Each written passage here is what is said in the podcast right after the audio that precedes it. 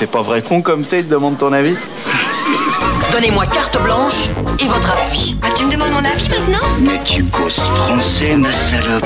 Je ne le cause pas, je le parle. Mais vous m'aviez donné carte blanche. C'est ma raison de plus pour faire attention.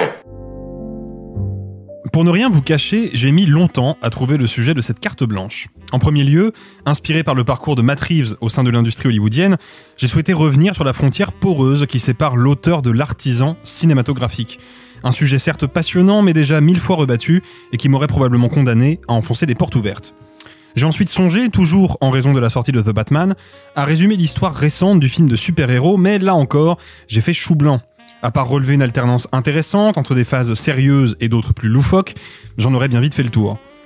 Mais alors que la blancheur de mes pages dévorait peu à peu la quiétude de mes nuits, oui j'en rajoute un peu, une discussion passée m'est revenue à l'esprit. Au cours d'un déjeuner, je tentais d'expliquer à mes chers parents pourquoi j'adorais certains films comme Jurassic Park et pourquoi j'en haïssais d'autres tels que, au hasard, Jurassic World. Ceux-ci m'avaient alors répondu, je les cite, Oui mais toi c'est pas pareil, tu vois pas les films comme nous. Nous, on ne connaît pas la technique. Et c'est là précisément dans cette notion de technique que se niche un problème de taille que je vais humblement tenter de résoudre. Parce qu'ironiquement, je n'ai jamais employé, au cours de notre échange, le moindre terme purement technique.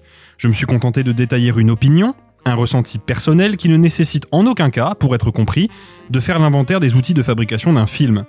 En somme, je n'ai parlé que d'une seule chose, de mise en scène. Et justement, c'est quoi la mise en scène? Ce terme un peu bateau, hérité du théâtre dont la signification réelle semble échapper au plus grand nombre, de quoi est-il le nom? La zone de flou qui entoure cette question est à mon sens la cause première du schisme qui opère entre la critique et le public. Un différent qui pousse les uns à regarder de haut les spectateurs dits lambda, autant qu'il motive les autres à taxer d'élitisme ceux qui cherchent à injecter, dans l'appréciation globale des films, un soupçon de nuance ou de recul. Pourtant, à y regarder de près, ce concept apparaît limpide. La mise en scène, au fond, n'est rien de plus qu'une idée, une intention, celle d'un réalisateur qui mobilise pour la concrétiser une série d'éléments de langage, propres au 7 art, afin de guider instinctivement notre regard et déclencher notre réaction émotionnelle. Jean-François Tarnowski, immense théoricien du cinéma, le définissait d'ailleurs en ces termes un art né de l'intellect pour entrer en résonance avec l'affect. Autrement dit, la mise en scène occupe au cinéma la même fonction que le détournement d'attention dans l'illusionnisme. Tout comme il est inutile de connaître, et même préférable d'ignorer, les secrets du magicien pour profiter de son tour, il n'est pas non plus nécessaire d'identifier les effets que le cinéaste emploie pour ressentir ce qu'il veut que nous ressentions. Alors certes oui, si vous voulez comprendre précisément la logistique d'un plateau, savoir lire une feuille de service, reconnaître un HMI d'une mandarine, calculer une distance focale, vous aurez besoin d'un enseignement spécialisé. Mais rien de tout cela n'a à voir avec l'approche spectatorielle du cinéma. Quel que soit notre bagage théorique ou culturel, lorsque nous nous asseyons dans une salle obscure, nous sommes tous au même niveau, unis par un même langage, celui de l'émotion. Si la question de la mise en scène occupe une place prépondérante dans mon parcours de critique et de cinéphile, c'est parce que je lui reconnais ce caractère inclusif, universel.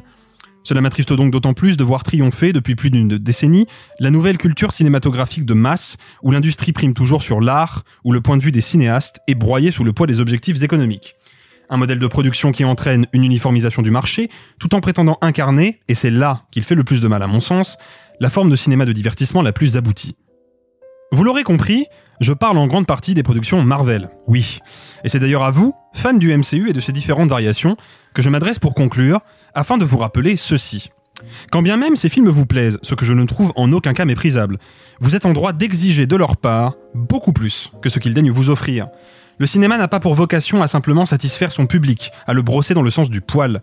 Le cinéma, comme n'importe lequel des arts qui l'ont précédé, doit vous troubler, vous choquer, vous prendre par surprise pour vous propulser hors de votre zone de confort. Le cinéma est affaire de révélation, de transcendance. Et si l'on ne sort pas toujours heureux d'une projection, on devrait toujours en sortir grandi. Alors s'il vous plaît, ne laissez plus des producteurs cyniques vous aveugler à coups de campagnes marketing gigantesques, de revival de licences dévitalisées ou de clins d'œil faussement complices. Leurs gesticulations ne font pas que dissimuler le vide créatif de leur entreprise. Elles relèguent au second plan nombre de propositions passionnantes qui peinent à trouver leur place au milieu des fumisteries du box-office. Mais pas question non plus de tomber dans l'extrême inverse. Ne vous blâmez jamais d'aimer ces films. Ne laissez pas nos critiques assassines à l'égard des Éternels ou du dernier Spider-Man vous persuader que vous n'êtes pas fait pour comprendre le cinéma, que sa portée artistique vous échappera encore et toujours. Ma démonstration a eu pour but de vous prouver le contraire. En définitive, vous méritez qu'on vous traite comme ce que vous êtes, une audience éclairée et pas une vulgaire clientèle ou un ramassis d'imbéciles. Vous méritez de meilleurs spectacles. Vous méritez de meilleurs rêves. Vous méritez de meilleurs films.